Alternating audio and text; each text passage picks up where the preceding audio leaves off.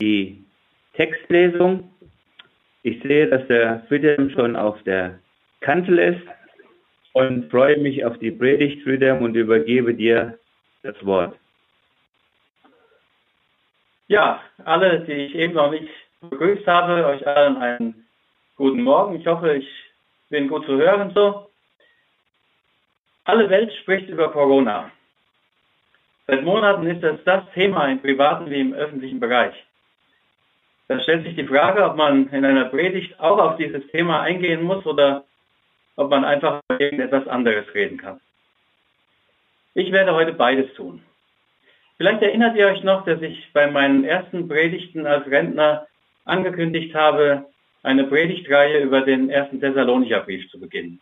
Zwei Predigten darüber habe ich schon gehalten, dann kamen einige Feiertage dazwischen Heute möchte ich diese Predigtreihe fortsetzen und mit euch einen Text aus 1. Thessalonicher 2 betrachten.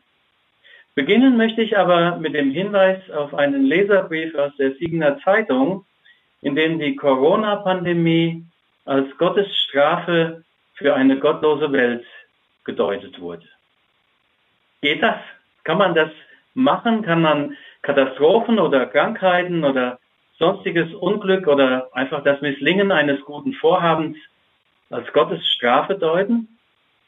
Oder ist es vielleicht der Teufel, der dahinter steht? Immerhin fällt ja auch unsere Projektwoche der Corona-Krise zum Opfer, weil bis Ende August alle Großveranstaltungen verboten sind. Steht da der Feind Gottes dahinter? Oder will Gott uns an, einer, an der Evangelisation hindern, weil wir für so etwas vielleicht noch nicht bereit oder in der Lage sind? Oder haben wir es bei der Corona-Krise einfach mit einem ganz natürlichen Vorgang zu tun, in den man nichts weiteres hineindeuten soll? Die Frage, wer oder was steht dahinter, bewegt die Menschen ja nicht erst seit heute. Bei jeder Krise oder Katastrophe hört man immer wieder die unterschiedlichsten Theorien über mögliche Ursachen. Und da werden dann manchmal regelrechte Endzeit- Szenarien oder Verschwörungstheorien verbreiten. Wir wollen uns heute mit einem Text beschäftigen, in dem es auch um genau diese Frage geht. Wer oder was steht dahinter? Zu dem Thessalonicher Text werden wir aber dann noch ein paar weitere Texte aus dem Neuen Testament hinzuziehen, die mit sehr ähnlichen Situationen zu tun haben. Zunächst aber 1. Thessalonicher 2, Vers 17 und 18. Ich lese aus der Neues Leben Bibel. Liebe Freunde, schreibt Paulus da an die Thessalonicher, wir waren für eine Weile von euch getrennt, doch nur räumlich, denn mit dem Herzen waren wir immer bei euch. Aber weil wir uns so danach sehnten, euch wiederzusehen, bemühten wir uns sehr, zu euch zu kommen. Wir wären so gern gekommen und ich, Paulus, habe es auch immer wieder versucht, aber der Satan hat es nicht zugelassen. Paulus sehnte sich danach, die Gemeinde wiederzusehen, sie im Glauben zu stärken, zu schauen, ob ihr Glaube durch die Verfolgungen geschwächt worden wäre. Mehrmals hatte er es versucht, nach Thessalonich zu reisen, aber es hatte nicht geklappt. Die Ursache scheint für Paulus keine Frage zu sein. Das war der Satan, so schreibt er hier. Nun, wie kommt Paulus dazu? Können wir jedes Mal, wenn uns etwas Gutes und Wichtiges misslingt, den Satan dafür verantwortlich machen? Gäbe es nicht auch andere Erklärungen? Wir finden im Neuen Testament zwei sehr ähnliche Situationen, mit denen aber ganz anders umgegangen wurde. Und die schauen wir uns jetzt einmal an. Beginnen wir mit der zweiten Missionsreise des Apostels Paulus. Der Plan war, wie er selbst in Apostelgeschichte 15, Vers 36 sagt, lasst uns wieder aufbrechen und nach unseren Geschwistern sehen, in allen Städten, in denen wir das Wort des Herrn verkündigt haben, wie es um sie steht. Also die gleiche Absicht wie in Thessalonich. Eine gute Absicht, ein lobenswerter Plan. Und Paulus und sein Team brechen auf. Doch dann kommt alles anders. In Apostelgeschichte 16 berichtet Lukas, Vers 6 bis 8, der Heilige Geist erlaubte ihnen nicht, in der Provinz Asien die Botschaft Gottes zu verkünden. Und dann Sie wollten nach Bithynien weiterziehen, aber auch das ließ der Geist Jesu nicht zu. Die gleiche Situation wie in Thessalonich. Paulus will die Christen besuchen, die durch ihn zum Glauben gekommen sind, will sehen, wie es um sie steht. Beide Male wird er gehindert, beide Male geschieht diese Hinderung sogar wiederholt. Da entsteht auch die Frage, warum wird nun das eine als Eingreifen des Teufels und das andere als Eingreifen Gottes gedeutet. Einen dritten Fall finden wir in Römer 1, Vers 13. Da schreibt Paulus an die Römer, ich will euch nicht verschweigen, dass ich mir oft vorgenommen habe, euch zu besuchen, wurde aber bisher gehindert. Im ganzen Römerbrief beteuert Paulus achtmal, wie sehr er sich darum gemüht hat, nach Rom zu kommen, aber es hat nicht geklappt. Also wieder eine ganz ähnliche Situation. Der Unterschied, hier nimmt Paulus keine Deutung vor. Er sagt nicht, das hat der Teufel getan. Er sagt auch nicht, das hat Gott getan. Er hat mich an der Reise gehindert, sondern hier sagt er ganz einfach neutral, ich wurde gehindert. Wie sind diese drei unterschiedlichen Deutungen bei so ähnlichen Ereignissen zu erklären? Und wie kann Gottes Wort uns praktisch helfen, unsere Erfahrungen einzuordnen, wenn es so widersprüchlich mit sehr ähnlichen Situationen umgeht? Bei jedem Erlebnis dieser Art stellt sich ja die Frage, ist es nun Führung Gottes oder ist es Strafe Gottes? Ist es eine Anfechtung des Teufels oder ist es eine ganz natürliche Folge menschlichen Handelns oder einfach nur Zufall? Ich werde heute keine Antwort geben können, die in allen Lebenslagen gilt. Aber beim Vergleich der drei Erfahrungen des Apostels Paulus werden uns doch drei Dinge klar, die uns bei der Einschätzung solcher Ereignisse helfen können. Die drei Dinge in Kurzform. Erstens Vorsicht, zweitens Geduld und drittens Vertrauen. Erstens Vorsicht. Zurückhaltung bei der Deutung negativer Ereignisse.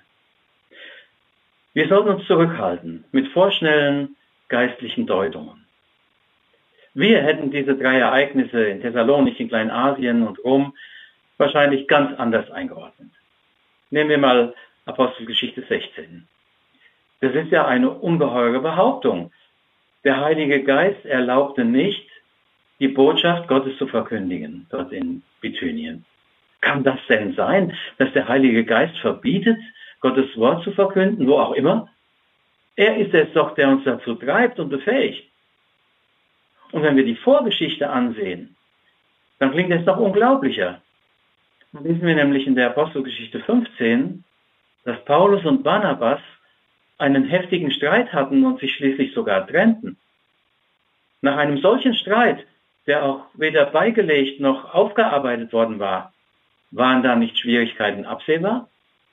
War es dann nicht zu erwarten, dass sich Hindernisse in den Weg stellten? Hatte dann nicht der Teufel schon seinen Fuß in der Tür? Ich bin mir sicher, wir hätten die Sache ganz anders gedeutet. Und bei der Geschichte in Thessalonich, auch da würden wir, denke ich, ganz anders argumentieren. Wäre Paulus damals nach Thessalonich gereist, dann hätte er die Thessalonicher Briefe wohl nicht geschrieben. Dann hätte er wohl all diese Dinge mündlich mitgeteilt den Thessalonichern, die er ihnen nun schrieb. Und dann wäre davon nichts erhalten geblieben. Also wäre es doch durchaus möglich, dass Gott ihn an der Reise hinderte, eben damit er diese Briefe schreibt. Ganz ähnlich bei der misslungenen Romreise des Apostels. Stellt euch vor, wir hätten den Römerbrief nicht im Neuen Testament, weil Paulus all seine theologischen Erkenntnisse mündlich an die Römer weitergegeben hätte. Wir sehen, es gäbe auch andere Erklärungen, und zwar solche, die uns sehr viel logischer erscheinen würden. Sind denn nun die Deutungen von Paulus und Lukas willkürlich? Nun, dies ist die Bibel und deshalb gehen wir als Christen davon aus, dass diese Deutungen wohl die richtigen sein müssen, obwohl sie vielleicht unserer Logik widersprechen. Das führt uns aber zu der Erkenntnis, dass wir uns zurückhalten sollten mit geistlichen Einordnungen und Deutungen.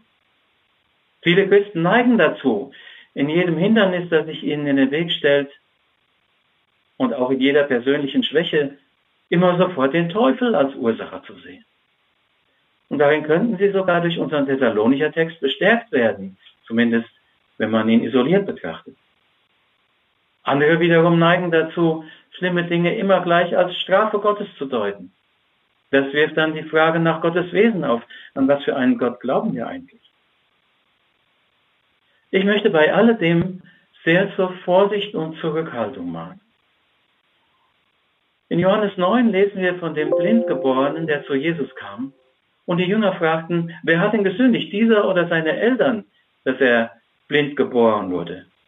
Und Jesus antwortete, ich sage es jetzt mal mit meinen eigenen Worten, das ist überhaupt nicht die Frage, wer da gesündigt hat, sondern Gottes Werke sollen an ihm offenbar werden. Diese Antwort Jesu zeigt uns die Richtung, in die wir blicken und denken sollen. Nicht nach hinten, um zu fragen, wer ist schuld, sondern nach vorn, in der gespannten Erwartung darauf, welche Wunder Gott tun will.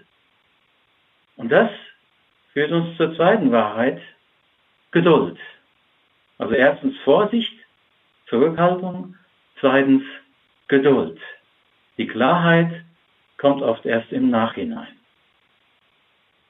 Als Lukas die Apostelgeschichte schrieb, da lagen die berichteten Ereignisse in Kleinasien bereits etwa zehn Jahre zurück. Vieles war in der Zwischenzeit geschehen und hatte sich geklärt. Durch den weiteren Verlauf der Geschichte war deutlich geworden, dass Gott auch bei den Behinderungen in Kleinasien seine Hand im Spiel gehabt hatte. Und er hinderte ja auch nicht auf ganzer Linie. Er schloss nur die eine Tür, um eine andere zu öffnen. Vielleicht ist das ja auch für uns ein Indiz dafür, wie Gott führt. Wenn wir an Punkte kommen, wo wir uns fragen, wer stellt sich jetzt hier eigentlich in den Weg, dann können wir damit rechnen, dass geschlossene Türen sehr wohl Gottes Führung sein können. Und dass Gott neue Türen öffnen kann. In Apostelgeschichte 16 steht am Ende die Gewissheit, Gott hatte seinen eigenen Plan. Er hatte nicht die Provinzen Asia und Bithynien im Blick. Die waren ja schon abgedeckt durch die erste Missionsreise. Sondern er hatte den neuen Kontinent Europa im Blick. Darauf wäre Paulus wahrscheinlich selbst nie gekommen. Und so konnte im Rückblick diese Einschätzung niedergeschrieben werden. Gott hat uns die ganze Zeit geführt. Es war der Heilige Geist, der uns hinderte, nicht der Teufel. Und ich bin fest überzeugt und kann es auch durch zahlreiche Ereignisse, Erlebnisse in meinem eigenen Leben bezeugen, im Nachhinein klärt sich vieles. Manches bleibt auch unklar. Aber eines ist sicher, wir können Gott vertrauen. Und damit sind wir beim dritten Vertrauen. Letztlich haben wir es immer und überall mit Gott zu tun. Die Frage bleibt ja offen, wie das ganz praktisch vor sich ging. Wie wurden die Apostel an ihrer Reise nach Asia oder Bithynien gehindert? Wie wurde Paulus daran gehindert, nach Thessalonich oder Rom zu reisen? Waren es Menschen, die sich ihnen in den Weg stellten als Feinde? Waren es Naturkatastrophen? Waren es Krankheiten? War es eine innere Stimme? Ein Zusammenspiel ungünstiger Umstände? In diesen drei speziellen Fällen wissen wir nicht, wie es konkret geschah. Aber Paulus berichtet von noch einer anderen Situation, in der er erlebte, wie er ausgebremst wurde. Selbst wenn er es in Bildern beschreibt, so können wir doch etwas Wichtiges darin erkennen. Ich lese aus dem zweiten Korintherbrief, Kapitel 12, die Verse 7 bis 9. Damit ich mich wegen der hohen Offenbarungen nicht überhebe, ist mir ein Pfahl ins Fleisch gegeben, nämlich des Satans Engel, der mich mit Fäusten schlagen soll, damit ich mich nicht überhebe. Seinetwegen habe ich dreimal zum Herrn gefleht, dass er von mir weiche. Und er hat zu mir gesagt, lass dir an meiner Gnade genügen, denn meine Kraft ist in den Schwachen mächtig. Des Satans Engel soll mich mit Fäusten schlagen. Das ist eine starke Ausdrucksweise, die natürlich bildlich zu verstehen ist. Die Ausleger sind sich nicht ganz sicher, wovon Paulus hier redet.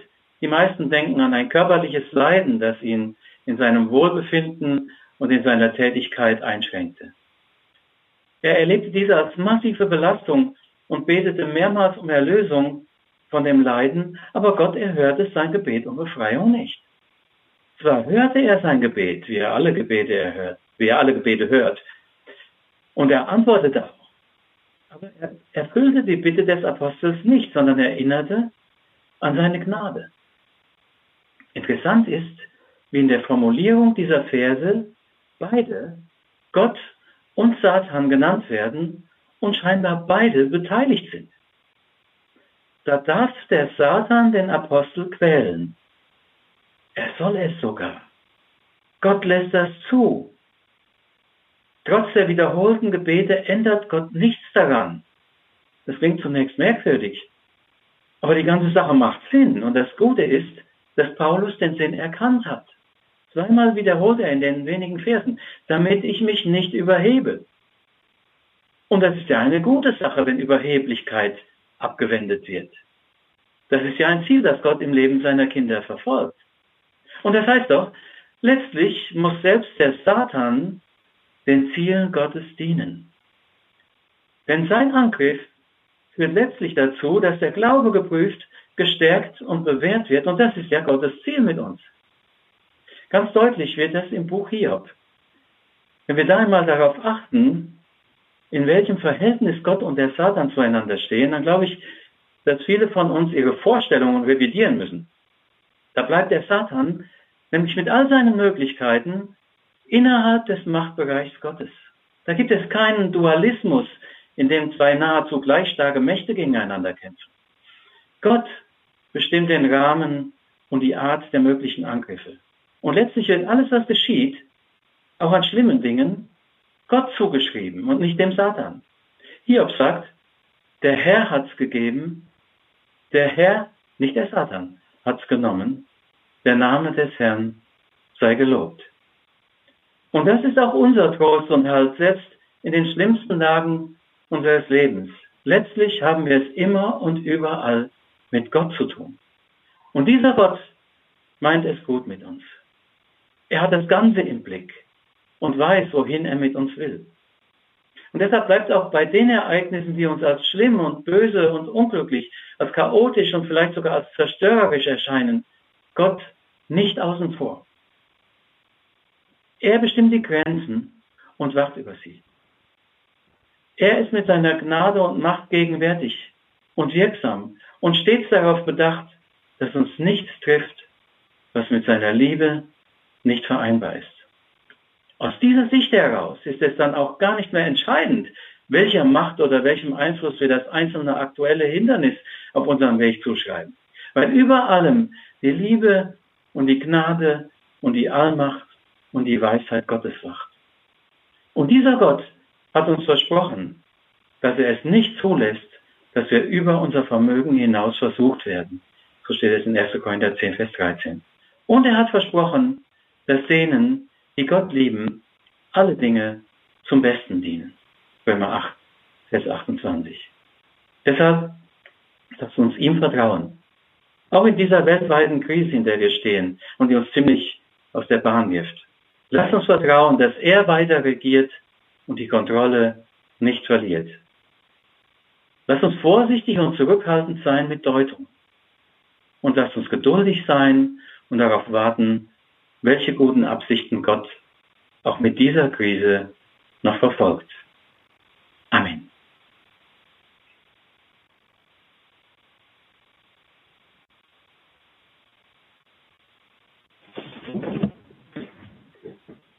William, ganz herzlichen Dank.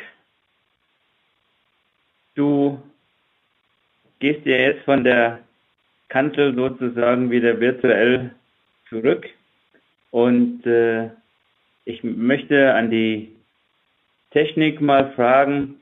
Ich würde gerne, dass wir zusammen beten und würde das gerne auch an die virtuelle Gemeinde weitergeben.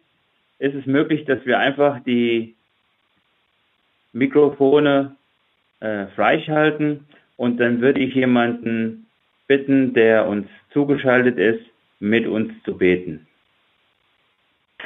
Ja, wir haben einen Anrufer dabei, den schalten wir frei und alle anderen, die beten wollen, müssen sich einmal selbst dann äh, entsprechend freischalten. Vielen Dank. Dann bitte ich darum, dass jemand aus unserer virtuellen Mitte jetzt mit uns betet.